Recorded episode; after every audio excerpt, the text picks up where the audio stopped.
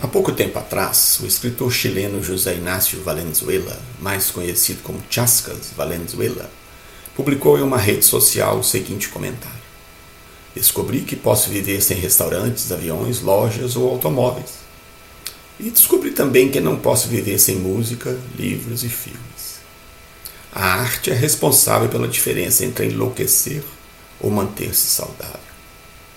Por esse motivo, a arte e a cultura tornaram-se gêneros de primeira necessidade e um direito humano básico.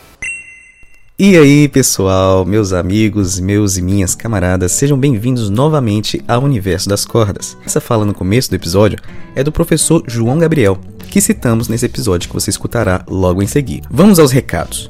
Passei mais um tempo longe dos palcos virtuais aqui do Spotify para definir o que, que o universo das cordas ele deveria fazer e como que ele deveria ser efetivo para mim e para minha classe. Então, eu não cheguei a uma conclusão fechada, mas uma coisa que eu consegui decidir é: esse universo que está em plena expansão, ele terá daqui para frente diretrizes públicas. Olha que legal. Você poderá acessar o nosso curso daqui para frente por um preço muito acessível, as mais de 200 aulas e 80 músicas através de um único acesso e é no estilo pagou, levou e nunca mais cobraremos a você nada.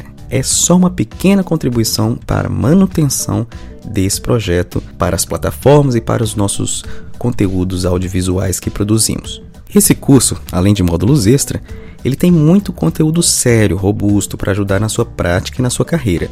Um deles é isso que você está escutando o podcast, que carrega várias ideias de pesquisa, vários autores e várias referências de violão. Você pode conferir no link aqui embaixo do episódio que tudo que a gente conversou será gerado sempre num PDF e você pode pesquisar por você mesmo, você pode aprender e desenvolver a sua própria pesquisa. Os episódios foram gravados durante a pandemia, então, um ou outro você encontrará algumas coisas que já envelheceram e outras completamente ainda atuais. O convidado de hoje é o renomado e muito acessível professor Fernando Araújo, um doutor, mestre de muitos violonistas, professor que auxilia nas pequenas e grandes pesquisas do violão atuando pela UFMG. Esse episódio, pela primeira vez, será um episódio dividido em duas partes. A parte número 1 é esse episódio número 7, e a parte número 2 é o episódio número 26 que será postado ainda nessa segunda temporada de podcasts do Universo das Cordas que gravamos. Então, onde quer que você esteja, faça parte do Universo das Cordas, saiba como contribuir, seja com conteúdo ou seja com acesso. Se você sentiu afim de participar do projeto, lembre-se www.universodascordas.com. O link está na descrição desse episódio. Agora vamos à entrevista. Mas o violão com seis cordas, ele surgiu ali no começo do século XIX, 1800 e pouco. Pouco mesmo. Em 1820, os caras já estão lá, o Aguardo. É, opa! Os caras. Dionísio Aguado. Dionísio Aguado, esses caras que até hoje você vai na, na loja de música, você acha o método da Aguado até hoje. Mas que doideira. Né? O método do cara foi publicado em 1825. Aí depois ele fez uma outra edição, 40 e tanto, sei lá quanto. Mas é o mesmo. É vendido até hoje. Caramba. Você vê, os caras já, já. A coisa já surgiu num nível muito alto, né? Sim. Aguado, Giuliani, Sor. Tem vários outros. Vários Sim, outros. Carcasse. Carcaça, Carulli, tem um monte, assim. E tinha um movimento gigantesco de violão. Você vê, é, hoje em dia na internet você acha muito facilmente essas coisas. Né? Tem um site que chama IMSLP, você conhece? É uma biblioteca de partituras. Você acha tudo que não está, assim, tudo, é, claro que não é tudo, mas, mas muita coisa que, que não está em direito autoral, né? Já está em domínio público. Então a obra desses caras aí é domínio público há muito tempo, né? Sim. Então você, vai lá, assim, por curiosidade, você pega Carcasse, por exemplo, conhece aqueles famosos estudos, né? Opus 60, Sim. estudos, 25 estudos Carcasse, melódicos e progressivos. É praticamente a única coisa do Carcasse que é tocada hoje em dia. Mas aí você vai, você, você vai lá no, nesse MSLP, aí você pega um. Ele tem aqueles facsímiles, né? Tipo, edições da época escaneadas.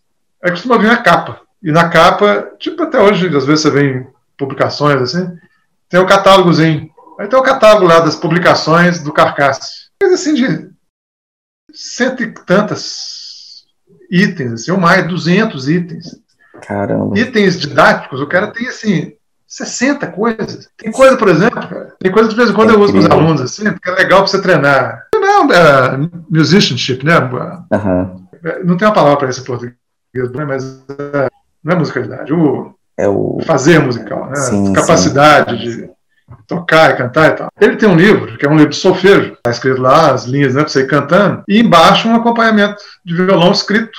Olha, isso eu não conheço. Isso eu não conhecia. É super legal, cara, para você desenvolver essas capacidades, assim, é muito legal. Muito legal. Então, isso, assim, é um dentre, eu diria, dezenas de, de, de publicações didáticas do, do Carcasse só. Sim. Fora sonatas e estudos e música para violões, para três violões, para orquestra, para tudo. Então essa, essa tradição surge muito forte aí nesse momento, né, no, no, início do século XIX. E, e, tem um repertório que até hoje faz parte, né, ele entrou para o repertório do violão solista, vamos chamar assim, acho que é melhor. Uhum. E, e, não vai sair, né? Tá lá, igual o Vila Lobos não vai sair, igual o Brauer não vai sair, igual Garoto não vai sair, Juliano Reis não vai sair. É o pessoal que vai entrando ali, né? Os, os rios que vão entrando no, no rio, no curso principal lá, né? Você, você se considera já um rio desse? Não, eu sou, eu sou um, um riachinho ali, né? procurando um lugar ali para chegar. Né? Mas eu, eu, então eu acho assim, eu acho muito legal estudar isso. Né? Não, não é o, o seu foco é, profissional, né? Sim. Mas te dá uma, uma visão das coisas assim, Sim. mais ampla.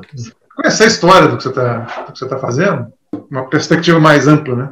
Sim, sim. Mas, mas... Quando, quando, você começou a falar dessa coisa do, dos rios, assim, você falou do, do Egberto, e a, aí eu fiquei pensando assim comigo que, na verdade, cada os, mais do que os compositores e mais do que os, os intérpretes, na verdade, os assuntos são os rios, né? Por exemplo, vamos falar de Trêmulo. O Trêmulo já é um, já é um rio que aí você vai encontrar na, na obra de, de fulano, fulano, fulano, ciclano.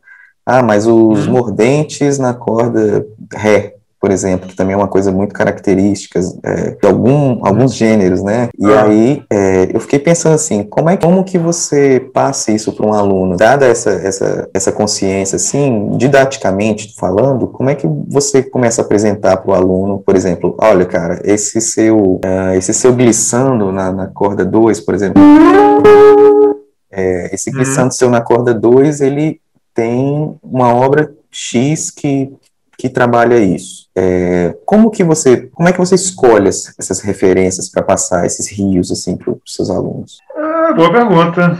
Eu, acho que cada aluno, claro que tem umas coisas assim que que acabam sendo quase quase obrigatórias uhum. na formação assim, né? porque eu penso muito mais assim em dar uma formação mais ampla, mais geral. Vamos, vamos colocar um padrão assim. Porque, é, aluno é uma coisa que vai do zero até o, o o infinito, né? começar de um determinado ponto. Né? Sim. Raramente, a gente, raramente, eu diria que nunca, né? na escola, a gente vai pegar um cara assim. Pelo menos um cara que fez o vestibular lá, ele já toca. É. Né? Então, ele pode estar inserido em outra tradição completamente diferente, mas a gente, em algum ponto ali, a gente fala a mesma língua, né? Nem que o cara está falando, sei lá, romeno, eu estou falando português, mas as línguas têm um, Sim. Tem uma coisa ali, um, alguns pontos ali que elas se encontram, né? Se percebem. Então, como é, é, no, no, violão, né, a não sei que você trabalhe com criança, com iniciante, como na minha atuação, é muito difícil achar alguém do zero, e por outro lado, você acha gente com todos os, os níveis de desenvolvimento, né, às vezes muito desenvolvido em certa coisa, e pouco em outra e tal. Então, o que você vai tentando naquele pouco tempo que a gente tem ali, né? É ir dando uma formação geral mais para apontar caminhos do que para ir resolvendo Sim. cada possível problema. Eu acho que a função do, do professor, para mim, é muito mais essa. Pensa bem, são tantas particularidades, né? você citou algumas aí. Sim. Se você começar a pensar, se fazer um catálogo das, das, dos fundamentos técnicos, digamos, né? das uhum. possibilidades técnicas dos instrumentos, você não para nunca mais, né? E cada dia, cada dia vem um cara e inventa um negócio novo, então. Sim. É infinito, né? Então é muito mais, eu acho. É, a questão é muito mais você dar uma visão geral do que existe e ensinar a buscar os caminhos, ensinar a buscar soluções, do que tentar. Já, já houve isso, né? Tentar Sim. fornecer para o aluno todas as ferramentas possíveis. Qualquer coisa que aparecer, ele está pronto para resolver. Isso é um negócio meio utópico, assim, né? Sim. Mas, mas foi o pensamento didático, né, pedagógico, durante bastante tempo. Você vê os alunos do Targa, por exemplo, que você citou aí, uhum. o, principalmente Pujol, né? Pujol. Uhum. Você, conhece, você conhece esses nomes? Você não... Emílio. É, Sim, conheço. Sim. O, Pujol foi aluno direto do Targa. Estudou com ele quando o Emílio Pujol tinha lá seus adolescentes. Uhum. E ele publicou um livro enorme, né, que chama A Escola Racionada da Guitarra, não sei se você conhece. Então, esse cara publicou essa escola racionada, racionada é meio tipo racional, né? Sim. Escola racionalizada, sei lá. É, em que ele diz ali que ele está é, passando para frente ali, né? Está disseminando a escola do Targa. Targa, ele mesmo não escreveu nada, não deixou nada didático escrito. Deixou alguma coisa assim, estudo e tal, mas ele não deixou um método nada escrito a respeito da, da chamada escola de Targa. A chamada escola de Targa é chamada assim pelos seus alunos, né? os alunos de Targa que começaram a disseminar as ideias que eles supostamente receberam do Targa. Porque isso é, imagina, você pega um cara igual o Lioberto, um cara igual Pujol, uns caras assim, que são caras que tiveram a produção própria muito forte, né? O que um fala que aprendeu com Targa nem sempre é a mesma coisa que o outro fala que aprendeu com Targa, mas tem, tem, as, os seus pontos de convergência. Mas então, é, é, isso para dizer o seguinte, que a, o, esse cara publicou um super método assim, de quatro volumes, muito detalhado, levando adiante uma ideia que era do Targa, que era essa, né, de você fornecer para o aluno, para o estudante, uhum. depois que ele fizesse todos aqueles quatro métodos ali, ele seria capaz de fazer qualquer coisa. Uau! Conhece todas as. É, que pretensão! É bem ambicioso, né? Mas é assim que eles pensavam. Vou treinar tudo. Então, o cara treina assim, coisa que você nunca vai encontrar, coisa que você vai encontrar. Então, vamos supor que você vai treinar arpejo. Aí você imagina todas as fórmulas de arpejo imagina, é, possíveis. Combinações de três dedos, combinações de quatro dedos, dois dedos mais dois, dois dedos uhum. mais um. Você acha, você acha que em algum ponto com esse nível de computação que a gente tem, é, você acha que um dia a gente vai conseguir chegar nessa utopia? Ou você acha que isso vai ser sempre uma utopia? Porque, por exemplo, a gente está conhecendo muito do ser humano e das possibilidades culturais do ser humano, né? É, e também a gente consegue prever algumas possibilidades de é, interseções culturais dentro das origens. A computação está ganhando esse, esse patamar assim de, de catalogação gigantesco, né? Os computadores quânticos eles fazem umas coisas que a gente nem imagina. Você acha que, por exemplo, para o violão essas possibilidades elas se esgotam? A gente tem que pensar o seguinte: as possibilidades do instrumento são possibilidades de combinação, né? Possibilidades físicas. Você tem um número limitado de cordas, um número limitado de casas, né, de trastes, uma possibilidade limitada de combinação dessas notas, porque depende do tamanho da mão humana, né? Por maior que seja, ela vai ter limitações. Então, você pega pode pegar até no, extremo, cara, as maiores mãos, vai, vai ter um âmbito tal, e isso aí é limite, é um limite. Então, eu acho que tem um limite. Assim, agora, aonde que. O limite de, de combinação das, das, das, dessas variáveis todas, né? Uhum. Cordas, é, casas, possibilidade né, do âmbito da, da mão humana e tal. E como é uma coisa razoavelmente limitada, eu acho que os computadores já conseguem calcular isso há muito tempo. É, mas é o que você falou, eu acho que é muito interessante, assim, que nós estamos vivendo uma era da catalogação do conhecimento humano. Né? A ambição do Google é, é só essa. É pequena, né? Sim. E ele está indo muito bem, né? Você vê o que, que ele já fez em. Google é. não tem 20 anos, né? É, não. Fez É de 99, né? É de 20, 22 ah, então, anos. Então já, 22 anos. 22 anos. Então, olha o que, que esse troço fez em 22 anos, coisa que você. Cara, Imagina se 99, se alguém falasse daqui a. Não, não, tem, não foi agora, isso já tem algum tempo, né?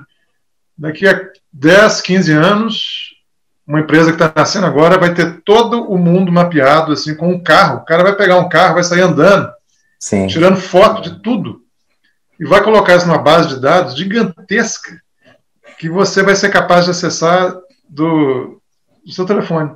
Por exemplo, o YouTube, quando você bota uma aula lá, você vê que ele começou agora, quando você entra no YouTube, ele está gerando legendas automáticas, né? Primeiro foi inglês, agora português e vai ficando bom. No começo é uma merda.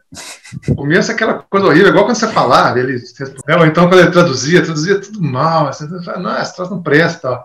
Mas os caras sabiam, eles tinham é, a visão um do, mapa da estrada degrau. deles. Nós sabemos que no começo vai ser ruim, não vai funcionar direito. Sim, Nós vamos, nós vamos melhorando, nós vamos É. melhorando, e nós vamos melhorando com o input das pessoas que usam. Isso é que é mais genial deles. Você acha que o, o YouTube o YouTube vai chegar no ponto de gerar a partitura embaixo? Uai, velho. Eu nunca tinha pensado nisso, não, mas isso aí é uma coisa bem difícil, viu? Mas eu, eu acho que assim, fazer, fazer a transcrição do áudio, eu acho que é bem. É possível, né? Já, já é feito, né? Sim. É mais engraçado, que é mais difícil você escanear uma partitura e transformar em MIDI do que o contrário. Né? É, Uma partitura não é uma coisa complexa, né? sim. porque as linhas não param, não, tem interrupção. Né? É, Você envolve. escaneia a palavra, tem.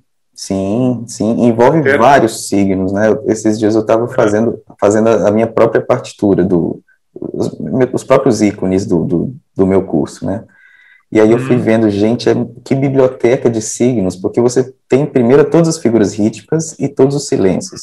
Aí depois você tem todas as expressões, todos os termos. Nossa, quando eu fui ver, eu já, eu já tinha mais de 130 signos diferentes. Aquilo ali, e, e eu vejo que assim, a dificuldade às vezes para o YouTube vai ser colocar todos esses signos, assim, mas é, a minha pergunta é, é justamente essa, assim, porque será que é possível colocar é, caligrafia junto com, com signos musicais, assim, será que a partitura talvez seja o último Ah, grau, o último grau de transcrição de, de, de um áudio? Então, eu, eu acho isso assim, não, é muito mais complexo do que a palavra né, escrita. Mas se você pensar bem, é um sistema muito matemático, né, muito fechadinho. Assim. A escrita musical, né? Sim, Então tem tudo a ver com, com essa linguagem né, computacional. Assim. Porque o que, que o computador faz? Ele, ele vai ouvir um troço. Para, pim. Já viu que tem um padrão. sim, Três.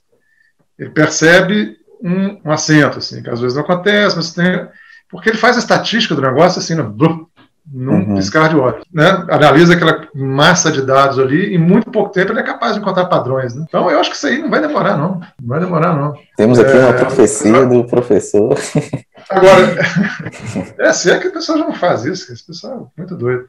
Mas, agora, uma outra coisa que aí também tem seus limites e que vão, vão aumentando, assim, mas, mas muito mais devagar, é a capacidade humana de realmente absorver, informação. Uhum. desde que da, tal da Revolução Cognitiva, né, que foi 70 mil anos atrás, que o Sapiens começou a dominar o mundo, né, Uhum. é, de lá para cá não mudou. E, e, e dá o máximo de informação para uma pessoa, e ela, no final das contas, acaba absorvendo o que ela é capaz de absorver, e é, e é até uma forma de, de lidar com, essa- com as suas limitações, né? Uma forma Uhum. muito eficiente, né? Uhum. Porque você imagina se você fosse absorver tudo que já julgado na sua direção, na- na- nas escolas, Sim. todas que você passou, Sim. desde lá do pré-primário até. Você, Imagina, cara, você você virar um. não cabe, cara.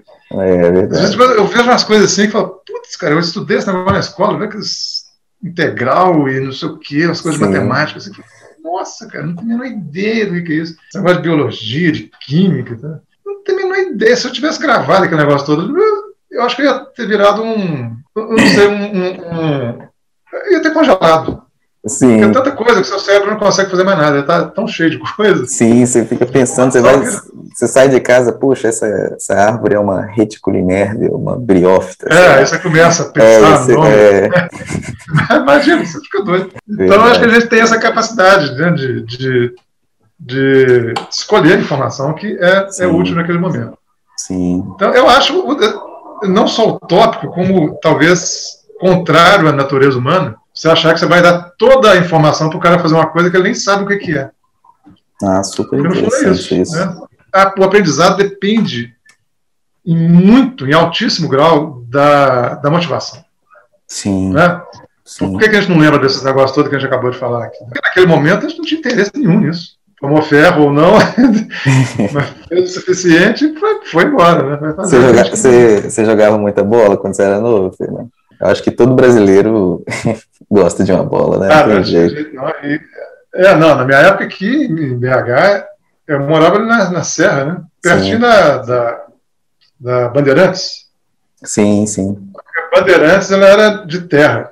E ali era o limite, acabava a cidade. É, porque ali, dali pra frente, meio que até hoje acaba, né? Um pouquinho, sim. Acaba. Não no gol, bem pra caramba. No gol? É. que coisa. Eu jamais iria Não, imaginar isso. Nessa época aí. Então a gente andava de bicicleta ali, jogava bola. Aquele Parque dos Mangabeiros ali era o Clube dos Caçadores, os caras iam lá para caçar, pra acreditar. Que loucura. A gente entrava lá meio escondido, porque não podia, porque os caras ficavam dando tiro lá. Né? E a gente ficava catando aquelas cápsulas de. Sim, de. de, de... Nas armas, não? Um negócio vermelho, assim, um tubinho vermelho, assim. Então a gente fazia essas trem todas. Mas então, assim, voltando a essa coisa aí, né? Eu acho que você não tem como. Eu lembro que você falou no WhatsApp lá, né, que você não sabe, você não sabe o que você não sabe, né? Sim. De fato, né? Não tem, não tem jeito de saber né, o que existe se você não tem a mínima ideia de que aquilo existe. No violão, no violão você acha que, assim, pelo menos nos últimos anos, porque eu vejo que muita gente critica a arte, sabe? Pessoal fala, a, a própria é, Ligia Clark, ela tem uma, uma, entrevista muito icônica, assim, na década de 80, na época do, do Cosmo Coca, é, uhum. na época que aqueles contemporâneos estavam estavam mais assim no auge, assim. E aí ela falou assim, gente, a gente precisa passar o século XX a limpo. É, a gente não vai desenvolver como civilização, né? É uma coisa assim que ela diz, assim, e aquilo ali me marcou muito quando eu vi pela primeira vez, porque é, desde que eu me entendo por gente, assim, parece que o mundo não passou o século XX a limpo. Parece que o, o a gente ainda está muito parado, assim, nas combinações e nos movimentos artísticos que foram feitos no século XX. Então, tem duas perguntas para você. Você acha que essa afirmação é verdade ainda? Né? Você acha que o século XX ainda é muito presente na, na nossa cultura? É, e a partir desse, é, dessa resposta que você der, você acha que o violão, nesses últimos anos, você acha que ele tem sido mais inventivo é o mais criativo? Você acha que as pessoas têm inventado mais ou mais criativo na parte de recombinações? É, duas grandes questões aí, né? Eu penso, eu penso sobre isso de vez em quando. Eu acho que, da mesma forma que o século XX, né? Na verdade, não começou em 1901, ou 2, ou 3, ou o que quer que seja. Começou em 1920, né? Mais ou menos. Sim. Demorou um pouquinho, né? Sim. É, o que aconteceu até aquele ponto ali, já tinha uns avanços tecnológicos e tal né, existia gravação, esse tipo de coisa, mas até por isso a gente tem registro de uma outra época. O século XX se tornou uma coisa muito diferente a partir dos anos 20, Segunda Guerra, né, da Primeira Guerra, aliás. E eu acho que, o que eu percebo assim, eu, eu, eu nasci em 62, né, então nos anos 1970 eu era adolescente, nos anos 1980 eu já era adulto, né, quando eu estudei no FMG uhum. e tal. É, e eu percebo assim que mudou muito, é muito, muito. Eu acho que a gente está entrando numa era mesmo. Eu vejo, bom. Por exemplo, essas técnicas expandidas. Olha, nem tanto assim. Eu não vejo. Você perguntou sobre invenção e criação, né? Sim. Eu acho que no século XX a gente explorou muito os limites das, das nossas atividades, inclusive das artes, né? Sim. A gente tentou expandir para lados assim, inacreditáveis que chegavam ao ponto de, de destruir o que, que tinha Sim. motivado aquela busca, né? Sim. Que é esse fim da arte que você está falando. Sim. Você, você parte numa coisa que vai tão distante, na música também, né? Você parte para uma, uma, uma, investigação que vai se distanciando tanto do que é, tá aí a, a eletroacústica, a eletroacústica que não deixa a gente mentir, é, né? Chega no ponto do silêncio, né? Do 3, 3, 3 minutos é. e 44 segundos. Sim. É o limite disso, né? É a, música que não, não tem som. Sim. Né? Então, eu acho que o, a arte, né? O, o, ser humano e a arte em geral explorou muitíssimo no século XX e atingiu é, atingiu lugares. Ela chegou e, e voltou. Chegou e ó, aqui existe, mas não explorou. Ah, né? Isso é interessante. O homem, chegou na, o homem chegou na Lua em nos anos 60. Sim. Né? E depois voltou. Depois não. A explicação que eu ouço de não ter voltado mais para a Lua é por dois motivos. Um, porque é, é terrível você viajar dentro de uma máquina de lavar roupa, porque é do tamanho de uma máquina de lavar roupa. e, e, a outra questão é que é muito arriscado, é muito perigoso. Pode. É, não, é. é assim, é, é quase que um suicídio, né? É, mas assim, mas foi uma exploração, né? Foi, foi. Então, ali, isso aí a gente sabe que já dá para fazer, e daí você vai adiante, né? Com música, você começa a explorar os limites da, limites da, da, da, da, da combinação dos 12 sons que a gente usa na música. É, ocidental, né? Sim. E aí você já não, não, explora só a combinação do som, mas todos os outros parâmetros, né? Parâmetros de duração, intensidade, babá, serialismo, e vai. E você vai em direções assim que, que vão se distanciando cada vez mais da, Sim. da fonte lá, né? Esse processo, ao longo do século XX, tem várias coisas sociológicas no século XX. É foi um século de muitas certezas né, e incertezas. Incertezas que geravam a necessidade de certezas, melhor dizendo. Sim. Um século de muita guerra, né? É... Pensar que nós estamos, finalmente, nós estamos num período de paz, um período mais, é, mais longo de paz no mundo, né? É. Apesar de nunca ter parado, né? Nunca ter deixado de existir guerra em algum lugar, em algum momento. Um dos motivos pelos quais não há mais é porque se houver vai ser a aniquilação, né? Então os caras falaram, peraí, depois da bomba atômica os caras falaram, vamos parar, parar com esse negócio aí. Vamos pisar no freio, né? Mas, é, então essa, essa exploração toda abriu muitos caminhos que no final das contas você chegava e, e, e andava naquele caminho, no final das contas você via que você chegava num, num beco sem saída, voltava e tal. Mas eles ficaram ali, né? Então essas trilhas estão todas abertas e, e, e, todas estão sendo exploradas hoje. Nesse sentido, tem muito mais uh, prospecção né, do que criação de coisas novas. Né? Você Sim. tem muitas tecnologias novas, né?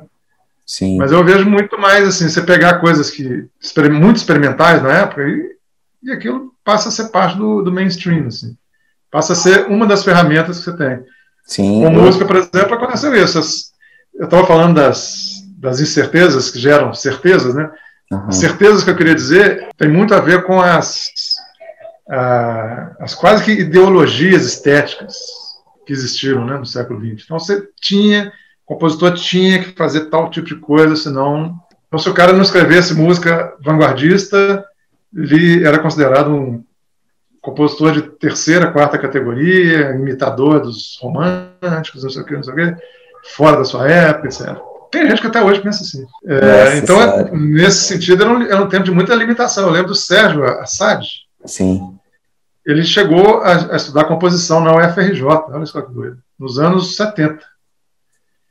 E, mas ele não aguentou, ele falou, olha, não dá, porque Aqui, então, se você não, escreve música do decafônico, você, você é um lixo, você não é compositor, você é amador. Você é... Por isso que eu acho que a gente está, junto com essa explosão de conhecimento, quantidade de informação a qual a gente tinha acesso quando eu estava estudando, nos anos 80, 70, e o que existe hoje, se eu colocar uma palavra no, no, Google aqui, é uma coisa acachapante. Eu vivi a vida inteira, e olha que eu tinha muito disco, mas eu tinha 100 discos, dos quais talvez uns 20 de música clássica, assim, Sim. 30, sabe?